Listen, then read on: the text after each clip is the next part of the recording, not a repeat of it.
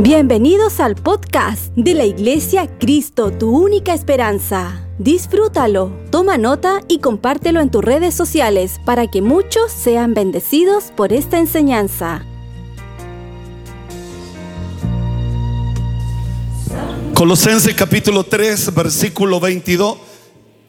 Esto lo prediqué el día jueves, quiero tomar algunos extractos de esta palabra para entrar de lleno al mensaje de esta noche.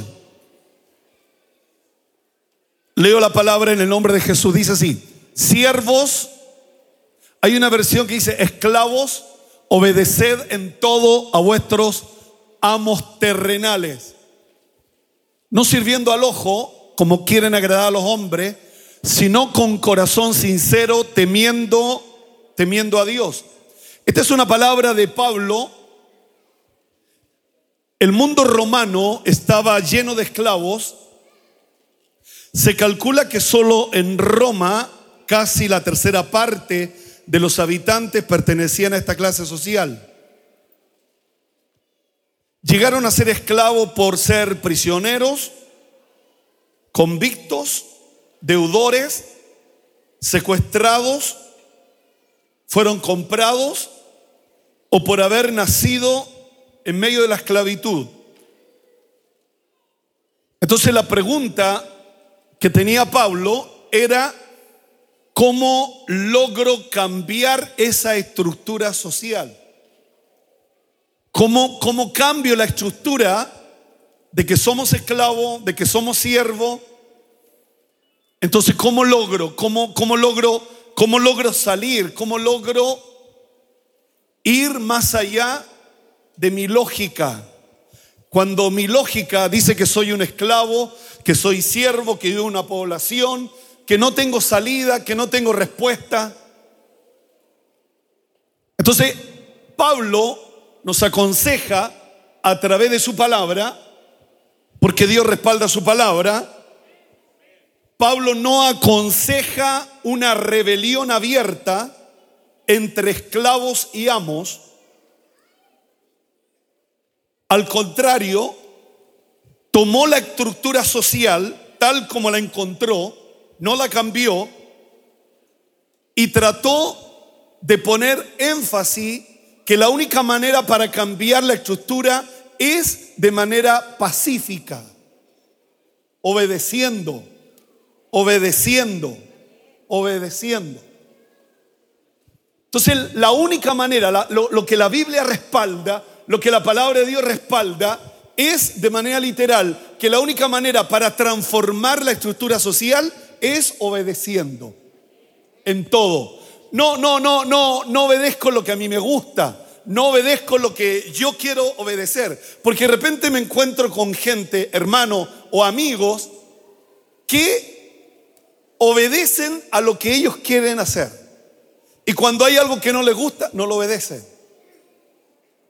Entonces, quiero, quiero que mire para acá, por favor, porque quiero ser un poco, traerlo a la realidad. Si yo estoy aquí abajo y si yo quiero llegar arriba, necesito una escalera. Y la escalera que para subir tiene que, esta escalera tiene que tener peldaño de obediencia y de fidelidad. Obediencia, fidelidad. Obediencia, fidelidad. Obediencia, fidelidad. Y no sé, no tengo techo.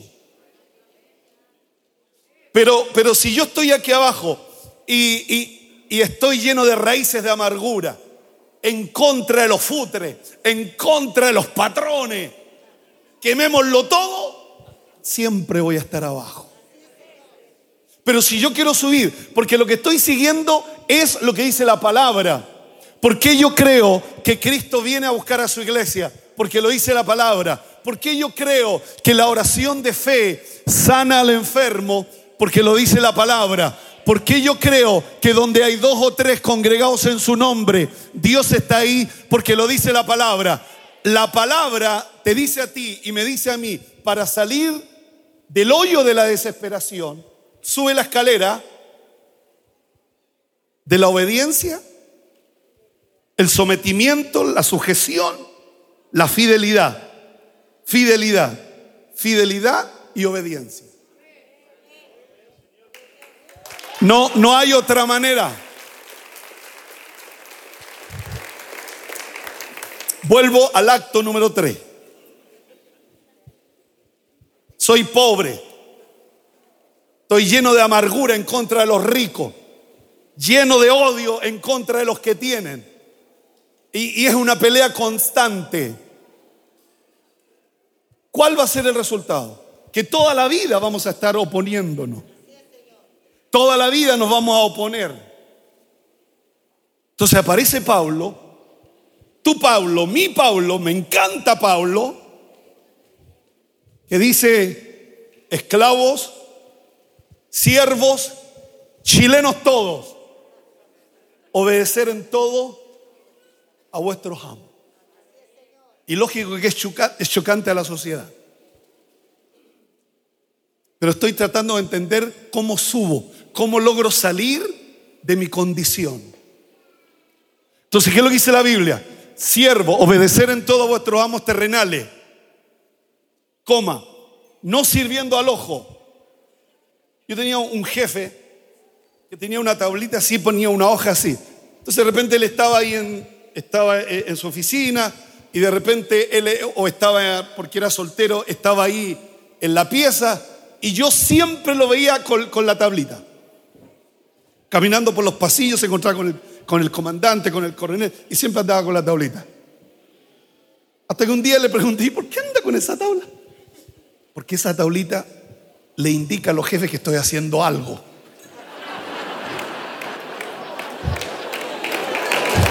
Si no tengo nada en las manos, si no tengo nada en las manos, pero si tengo la tablita, me encuentro con el jefe y el jefe que me ve, la tablita, entonces eso se le llamaba los cacha el gato. ¿Cómo se llamaban? Cacha el gato. Que sirven al ojo. Que cuando el jefe está, la acentoa. Se fue el jefe, olvidándome que Pablo dice que no le servimos al amo, sino que servimos al Señor. Entonces cambia la percepción, me cambia. ¿Por qué? Porque mi pega, aunque estoy por un sueldo, mi pega es sirviendo a Dios. Y si quiero llegar alto, subo por la escalera de la obediencia y de la fidelidad. Señoras y señores, el éxito de gente que sale de abajo y empieza a subir no es por soberbia, no es por orgullo, es por fidelidad, es por obediencia. Y Dios te empieza a bendecir y tú no sabes cómo Dios obra de una manera gloriosa. Amén. Ahora, ahora, ahora, ¿usted cree cómo, cómo usted asimila que, que los muertos en Cristo, cuando suene la final trompeta, resucitarán primero? Porque lo dice la Biblia. Y, y, y, y no me, ¿cómo lo digo? A ver, y no me acomplejo ni, ni trato de entenderlo, ni trato de comprenderlo, ni trato de, de, ver ¿Cómo va a ser eso? Porque mis, mis huesos van a estar los puros huesos. Entonces, ¿qué es lo que creo? Que va a haber una transformación. Que cuando suene la final trompeta, algo va a suceder. ¿Verdad? Y eso lo creo a pie juntito. Pablo dice, para cambiar tu estructura social, obedece. Sé fiel, no sirviendo al ojo, no sirviendo al amo, sino como los que quieren agradar a los hombres, sino con corazón sincero, temiendo a Dios. Esa gente que sirve, que da gracia a Dios porque una empresa le abrió la puerta, gane poco o mucho, tiene que ser agradecido. Tiene que ser agradecido. Entonces, si firmamos un contrato, nos pusimos de acuerdo en el contrato y, y, de acuerdo al contrato vas a trabajar 48 horas y esas 48 horas te voy a pagar 2 millones y medio. Hay un acuerdo, ¿verdad que hay un acuerdo? Hay un acuerdo. Entonces se respetan los acuerdos. Versículo 23. Todo lo que hagáis, todo lo que hagáis, todo lo que hagáis, hacerlo de corazón Estoy en una empresa, hacerlo de, de corazón. Como para Él y no para el amo. O sea, todo lo que hago lo hago para el Señor. Él me ve. El amo no me ve, pero Dios me ve. Entonces, mi fidelidad, Dios la ve. Mi, mi obediencia, Dios la ve. Entonces, Dios en su amor, Dios en su misericordia, me empieza a, subir. Y, y, ya no entré como limpiando en la empresa, pero ya no soy el que está limpiando la empresa. Voy escalando, porque la escalera es de obediencia y fidelidad. ¿Se acuerdan de Jacob ahí en Betel? Él tiene un sueño, se quedó dormido, el sueño era una escalera. Dios le dio la escalera a, a Jacob, de ahí sale Israel. ¿Por qué Israel es tan poderoso? Y desde el año 48 que fueron, que fueron una nación, Dios es una de las potencias más grandes de nuestro, de nuestro mundo. Por la escalera. Porque para ellos todo es más fácil. Todo es más fácil. Uno, uno puede tratar de saltar para poder alcanzar arriba, pero cuando uno tiene una escalera es mucho más fácil. Cuando dice conmigo, tengo una escalera, mi escalera. Que el esclavo obedezca a su amo de todo corazón y que el amo sea bondadoso con el esclavo. Porque eso es lo que debe producir en el amo. Que si yo me someto, si yo hago todo, eso tiene una reacción en el amo. Y ahí donde, porque lo que yo quiero entender y tratar de transmitirlo, y pido a Dios que me dé las palabras correctas, que si yo hago la voluntad de Dios, Dios se mete en el asunto.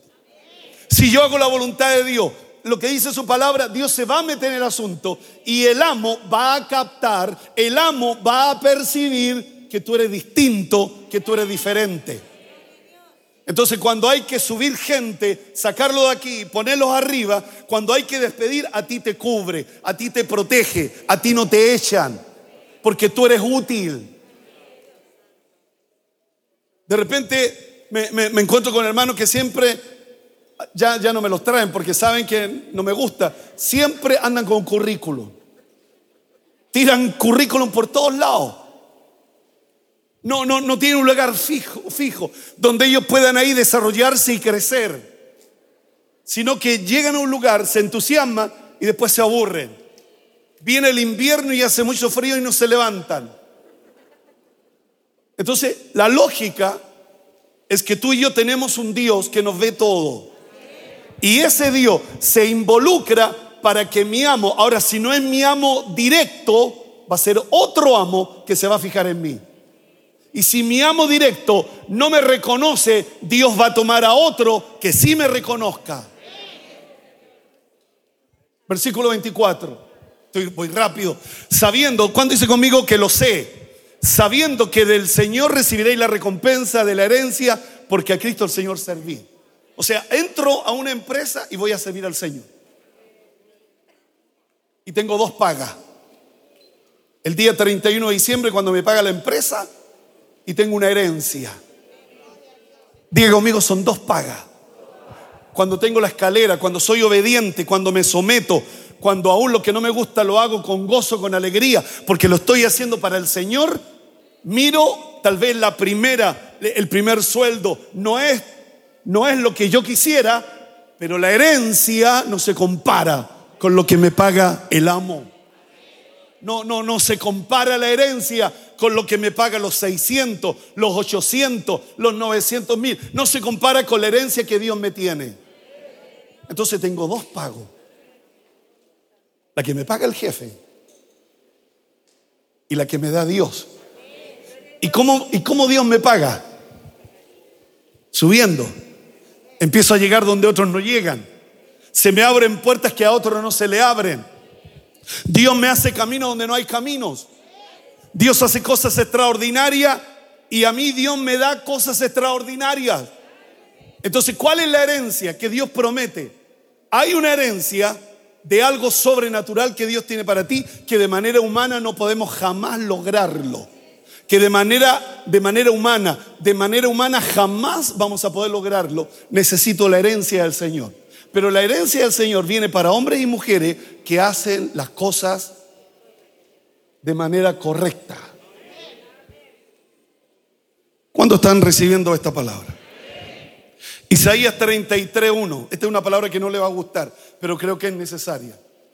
Yo sé que no le va a gustar, pero creo que es necesaria. Hay de ti que saqueas y nunca fuiste saqueado. La palabra saqueo hoy día está de moda. 18, 18 de octubre, el estallido social, verdadero saqueo. Y la Biblia dice, hay de ti que saqueas y tú nunca fuiste saqueado. Nunca se metieron a tu casa a saquearte. Dice la palabra, hay de ti que saquea y nunca fuiste saqueado, que haces de lealtad bien que nadie contra ti la hizo. O sea, yo no tengo motivos para ser desleal si, si conmigo jamás han sido desleal. Yo no tengo razones suficientes para saquear o para, o para ser desleal si jamás nadie se metió a mi casa a saquearme y nadie ha sido desleal conmigo. Entonces, ¿por qué yo voy a saquear? ¿Y por qué yo voy a ser desleal si conmigo jamás lo hicieron? Entonces Dios dice, ay. ¿Qué dice? Dice, ay de ti, ay de mí, que saqueas y tú nunca fuiste saqueado.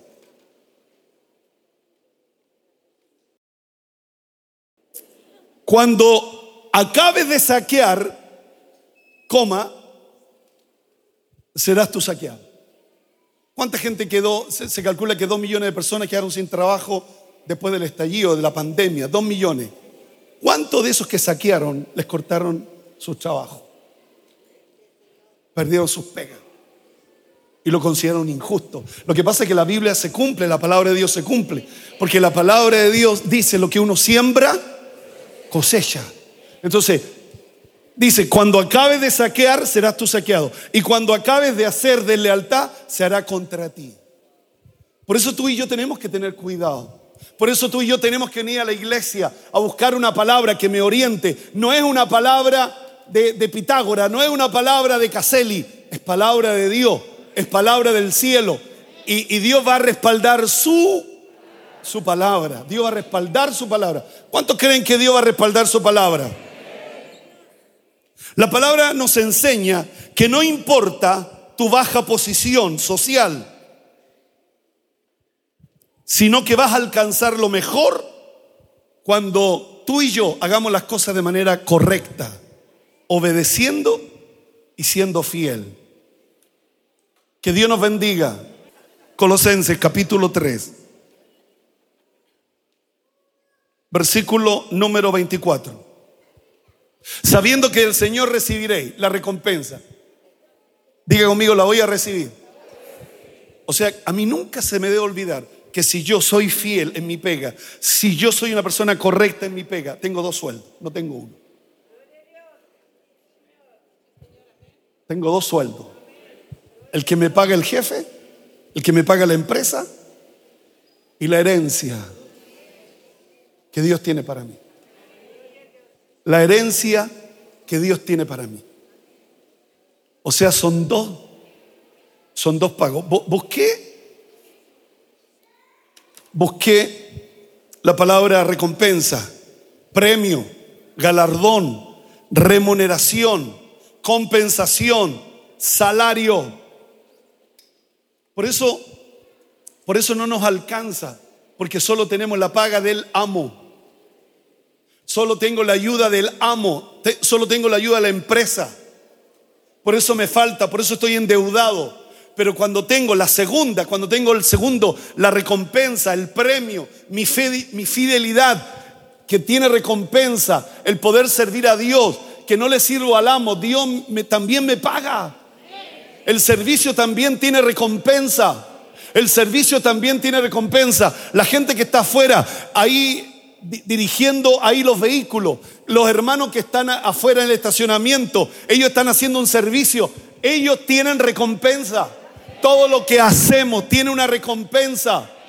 Todo lo que tú y yo hacemos tiene recompensa, porque al que servimos es justo, al que servimos es fiel. Voy a recibir la recompensa. Señoras y señores, el servicio trae beneficio. La palabra servicio, virtud que radica en el alma y comprende el compromiso, la pasión y el espíritu de entrega hacia la actividad que se debe desarrollar. O sea, mi servicio no es de mala gana. No, mi servicio, hay pasión en mi servicio, hay pasión, hay compromiso, hay virtud que, me, que radica en mi alma, en mi espíritu. Porque es un compromiso. Eso es lo que tiene recompensa. No que hoy día no tengo ganas, hoy día no voy a hacer ni una cuestión, aunque tengo que hacerlo. Entonces primero veo mi agenda y, después veo la agenda de la empresa. Claro, ahí será solo una paga. Solo será una paga. Solo será una paga. lo, que trato de decirte, hermano, amigo, todas y todos, que si yo estoy aquí abajo, no tengo otra alternativa para ser soberbio, orgulloso, lleno de envidia, lleno de soberbia, lleno de resentimiento. Pero si yo escucho la palabra de mi pastor, que él es mi pastor de manera legal, porque él es mi pastor de manera legal, y él me dice, hermano, sé fiel, obedece, y vaya a subir, y vaya a subir, y vaya a subir, y vaya a subir, y vaya a subir, y, y, ni te imaginas dónde vas a llegar. ¿Cómo, cómo se explica usted? ¿Cómo, ¿Cómo se explica usted que yo llegué acá a Santiago de Chile en el año 79, vestido de carabinero? Nadie me conocía. Jessica cayó a mis pies. Tenemos cuatro hijos, tenemos siete nietos y tenemos una de las iglesias más hermosas. Dios nos ha dado todo. ¿Por qué? Porque fui fiel, porque dije, tengo que ser obediente. Si le fui obediente a un capitán, si le fui obediente a un comandante, si le fui eh, obediente a un teniente que los veía, cuánto más no voy a obedecer al Rey de Reyes, Señor de los Señores, Dios Todopoderoso, Dios grande, creador de los cielos y de la tierra, el que creó los cielos y la tierra. No hay un Dios más grande como Él, no hay Dios más grande como Él. ¿Cómo no le voy a obedecer? Si estuve durante ocho años a su orden mi caos, a su orden mi comandante, a su orden mi teniente, a su orden la noche, a su orden.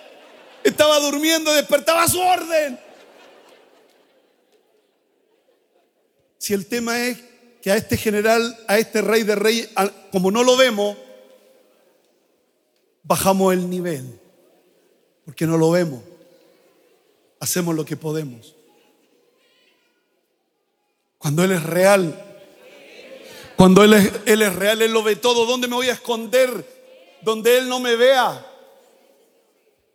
¿Dónde me voy a esconder? Si voy a la montaña, ahí está Él. Si voy al fondo del mar, ahí está Él. ¿Dónde, dónde, me voy a esconder? No puedo esconderme.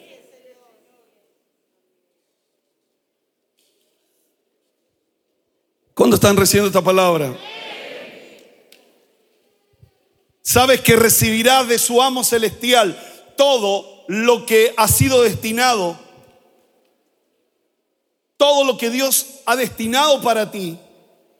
Dios te lo entrega y Dios me lo entregó a mí, a Jessica, para poder ser pastor de una iglesia y poder predicarles el Evangelio. La buena nueva, no, no, la buena noticia. No me pida por otro, no, eh, eh, en mi naturaleza está la buena nueva. No, no, no me pida un hacha en la mano para cortar. Porque dentro de mi naturaleza lo dijo Jesús, el Espíritu del Señor está sobre mí y me ha ungido para dar buenas nuevas. No me pida darle malas noticias. Nací para dar buenas nuevas. No es que sea positivo, son buenas nuevas, porque el Evangelio son buenas noticias. No es que sea positivo, No, no, no es que no crea en una realidad fatalista. Pero caerán mil y diez mil y a ti no te toca. No me exija predicar lo que usted quiere que yo predique. Porque lo que te predico es lo que tú necesitas.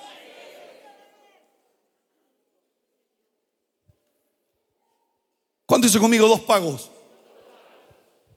Lo que me paga el amo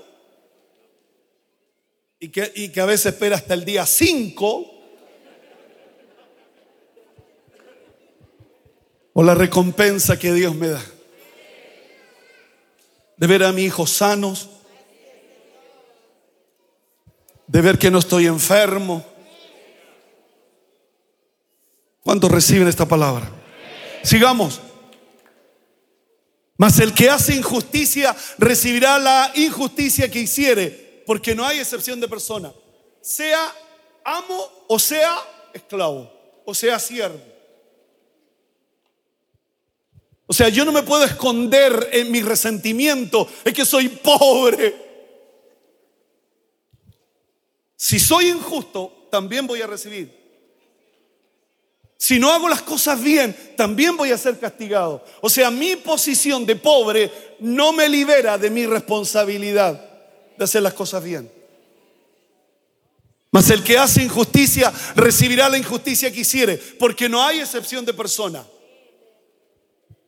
Si el rico es injusto, va a pagar. Si el pobre es injusto, también paga. Yo he escuchado mil veces esa palabra, es que Dios me conoce, es que Dios sabe.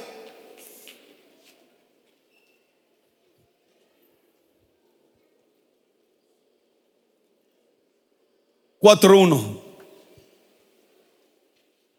Esta palabra es para con criterio formado.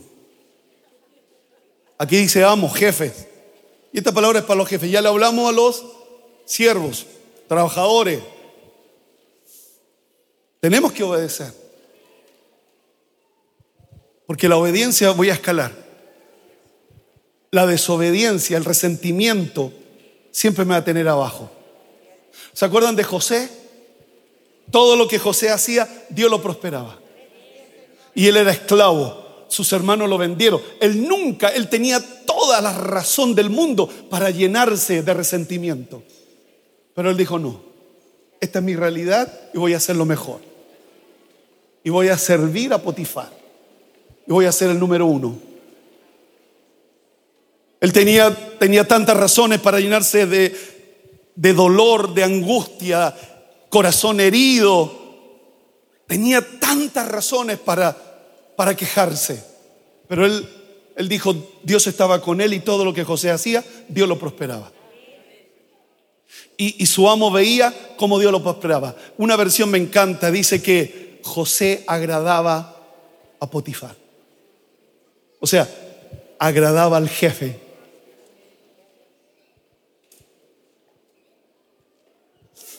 ¿Quién, ¿Quién hace cosas por agradar al jefe?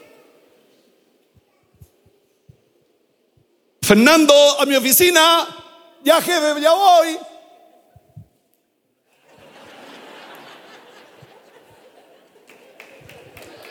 Ya voy. Entonces uno aquí adentro, cuando yo quiera ir.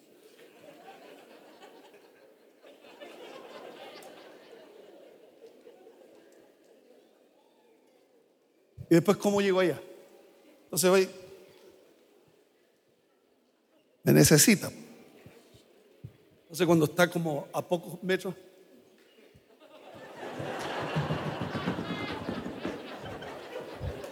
Permiso, jefe. Y así una orden. ¿Sabe lo que es eso hipocresía? Al ojo. Para que te vean. Pero en el fondo de tu alma. Y hay que servir de todo corazón. Hay que servir de todo corazón. Hay que servir de todo corazón. ¿Cuántos lo creen? Vamos a esta palabra. Amos Amos, haced lo que es justo y recto. Eso se lo está pidiendo no al siervo. Al siervo le pide fidelidad y obediencia. Pero ¿qué es lo que le pide al amo? Que sean justos y que sean rectos con vuestro siervo, sabiendo que también vosotros tenéis un amo en el cielo. O sea, si yo no soy justo, si yo no soy recto, me olvido que sobre mí hay un amo mayor más grande y que él así me saca. Entonces hay responsabilidad hacia abajo y hay responsabilidad de hacia hacia arriba. Y cuando no tengo responsabilidad hacia arriba, eso habla de soberbia. Y ante la caída viene la soberbia. O sea, esa empresa no tiene mucho futuro. Porque debo ser humilde, que, que no solo tengo que mirar hacia abajo, sino que también tengo que mirar hacia arriba. Porque también tengo un amo. También tengo un amo. No soy dueño de mí mismo. Entonces la Biblia dice, haced todo lo que es justo y recto con vuestro siervo, sabiendo que también tenemos un amo donde? Arriba de los cielos. La palabra hacer significa dar, ofrecer, suministrar todo de vuestra parte. O sea, para que el siervo, el trabajador, cumpla con su responsabilidad. Pero si tú no le entregas nada, y tú tienes que decir, inventa. Entonces cuando la Biblia dice, haced, ¿qué es lo que es hacer? Entregar los enseres, entregar todo lo necesario, las herramientas para que el trabajador cumpla con su tarea. Y tenéis que hacerlo de manera justa y tenéis que hacerla de manera recta. Jefe, no, tiene benzina, no, hay benzina en la camioneta. Échale tú. Después veis cómo lo recuperáis. No, no estoy haciendo hacer. Hacer. Contraté a alguien, pero ese alguien necesita herramientas. Ese alguien necesita, necesita capacidades para poder desarrollar lo que hace. No podemos contratarlo y hacer lo que Él quiera, sino que tenemos que darle la dirección. ¿Para qué? Para que lo que haga, yo poder ser justo y yo poder ser recto con aquel que he contratado. Yo de repente voy a la cocina y veo cuáles son los almuerzos. Y, y, vamos mejorando los almuerzos. Antes teníamos dos hermanas para hacer los almuerzos. Ahora hace algunos meses contratamos a otra persona para que haga los almuerzos tratando siempre de mejorar, hacer, siempre mejorar, hacer. Claro, una persona más, otro sueldo más. Pero tengo que hacer. No, no, no solo decir, ya, ahí está, ahí hay un plato de comida y den gracias a Dios que tiene un plato de comida calentito, sino que me, me preocupo que haya carne, que haya pollo. Me preocupo, yo soy el pastor, pero veo todas las áreas. No, no, no, no solo me preocupo en la Biblia, de la palabra, sino que me doy cuenta de lo que está ocurriendo en todo lo que está pasando en la cocina, en la oficina, aunque no soy perfecto. Usted, lo primero que Dios le pide al amo, hacer antes de exigir. lo que es justo y recto con vuestro siervo, sabiendo que también vosotros tenéis un amo en los, ¿dónde lo tenemos? En el cielo. Busqué la palabra justo. El amo no debe ser movido por mero capricho o cuestiones personales. El siervo tiene derechos y estos derechos deben ser respetados. Debe ser justo. Pero en nuestras empresas, en las empresas, tanta cuestión personal te agarró mala uno y no te lo, te agarró mala, iba a hacer todo lo posible para sacarte porque es una cuestión personal. Tú no le hiciste nada, pero solo te miró y le caíste mal.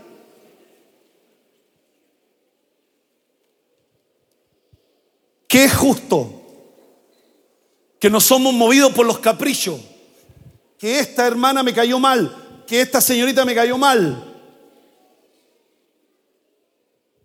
Recto, justicia, equidad, un trato imparcial.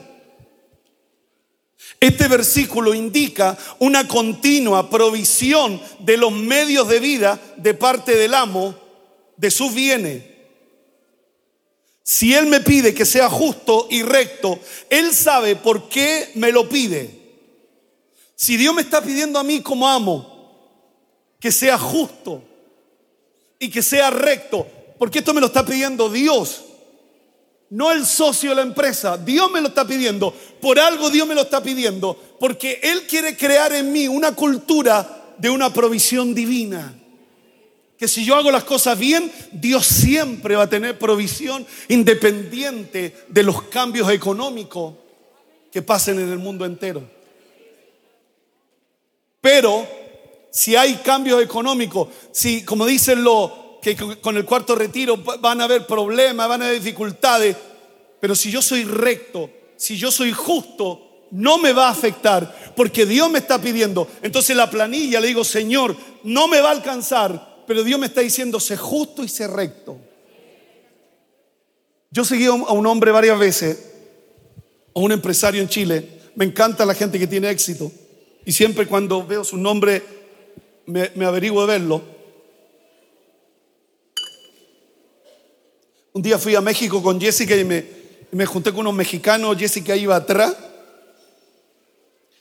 Y empezamos a hablar de, Slim. El Slim es uno de los ricos más grandes de México. Y yo conocía toda la historia, las telecomunicaciones. Y la Jessica trae así. Y yo la callaba por el ojo así.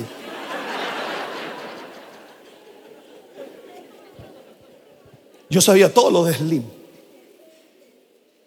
Cómo hizo su riqueza y empezamos a hablar. Y, el gallo, como sabía, era pastor, el pastor, como sabía que, que estábamos hablando de uno de sus hombres importantes del país, empezaba a hablar y empezamos a conversar. Y, empezamos a hablar de inversión. Le parecía todo un economista, pero de Harvard, así, pero a otro nivel.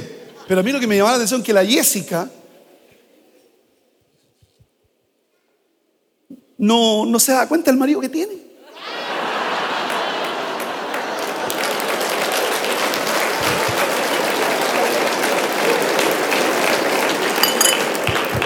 Bueno, cuento corto.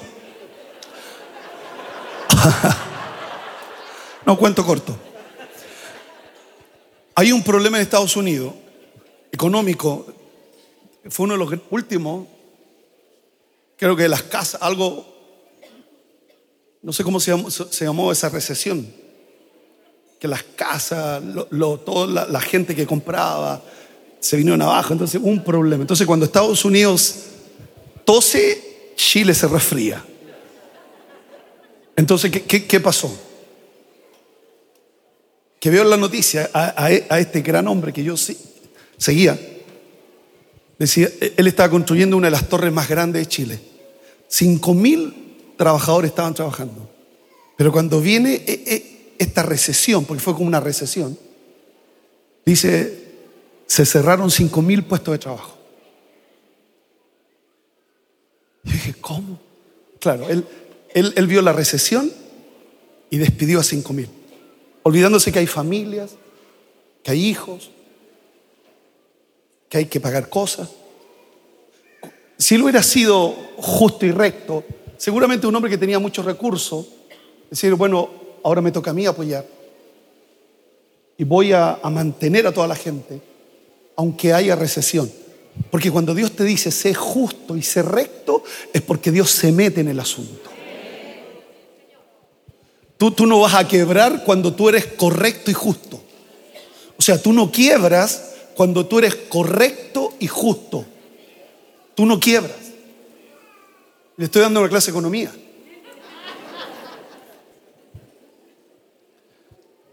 Entonces a mí eh, me desanimó él porque tuvo la oportunidad Él tuvo la oportunidad para decir, yo no voy a despedir a nadie. No sé cómo me la voy a arreglar, pero no voy a despedir a nadie.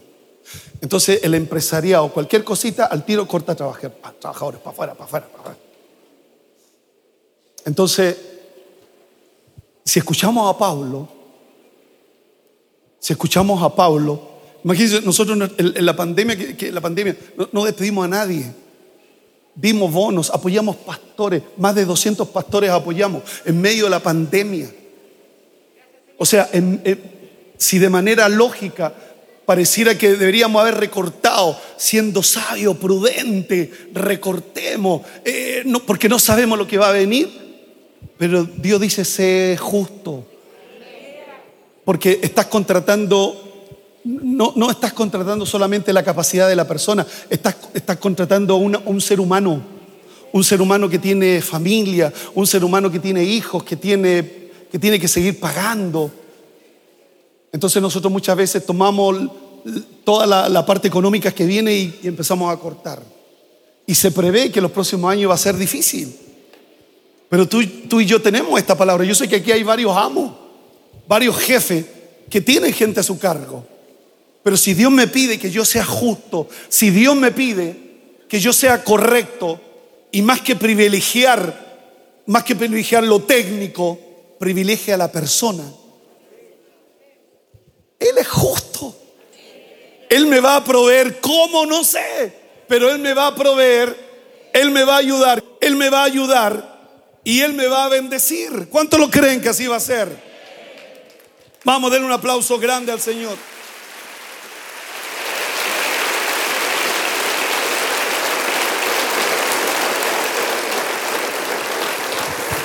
Al siervo se le pide fidelidad, pero al amo, al patrón, se le pide consideración, que tiene que considerar. Es que Chaparro, vivimos en un mundo, el más grande se come el más chico. Sí, es verdad. Pero si conociéramos la palabra de Dios, porque el más grande comiéndose al más chico, ¿dónde nos ha llevado? A una destrucción. Pero si tú y yo hacemos lo que dice la escritura, si tú y yo hacemos lo que dice la palabra de Dios, es distinto. Eclesiastés 5.8. Mira lo que dice Eclesiastés 5.8. Si opresión de pobre y perversión de derecho y de justicia vieres en Chile, no te maravilles de ello. No diga, wow. Porque sobre, sobre el alto vigila otro más alto, coma y uno más alto está sobre, sobre ellos. Y estamos hablando de la opresión de los pobres. Estamos hablando del derecho y la justicia. Y ese alto que se cree alto, que hace injusticia, se olvida que sobre él hay otro más alto. Y sobre ese alto hay otro más alto, que es Dios. La perversión del derecho, la injusticia, no es de tiro largo, no es a largo plazo, tiene corto plazo, porque hay uno que está vigilando. Hay uno que te vigila, que no robamos IVA. Hay uno que te vigila, que te cuida, que mira tus facturas, que, que, hace todo por tratar de pagar lo menos. No, el que trabaja en la feria, la pesa, en vez del kilo 9.50, robando 50. No, porque hay un alto que te mira, hay un alto que te está observando y que me observa a mí también.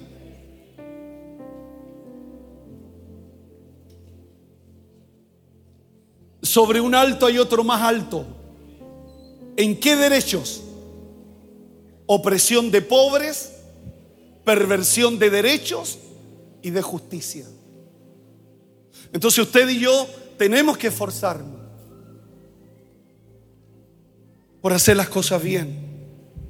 Y termino con esto y prepara Jorge una... ¿Por qué te preparáis unos coritos de ayudamiento? Están medio deprimidos todos aquí.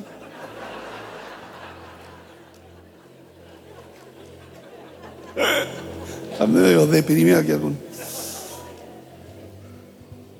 Si yo estoy aquí abajo lleno de raíces de amargura, que los ricos, que los pobres, siempre voy a estar aquí abajo. Pero si yo sigo el consejo bíblico de Pablo, de uno de los hombres de la gracia, al que, les, al que se le reveló la gracia, la escalera, la fidelidad, la obediencia, fidelidad, obediencia, fidelidad, obediencia, fidelidad, obediencia. Tú no sabes dónde vas a llegar. Tú no sabes dónde vas a llegar. No tenés techo. Pensar que tu trabajador no es solo técnico, es un ser humano. Y que detrás de él hay personas. Escúchenme.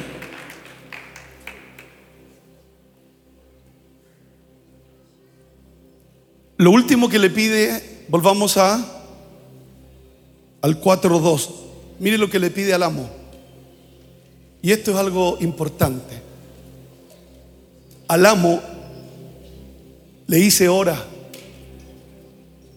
Porque el amo cuando empieza a tener recursos, empieza a confiar en lo que tiene. Deja de orar. Deja de buscar a Dios.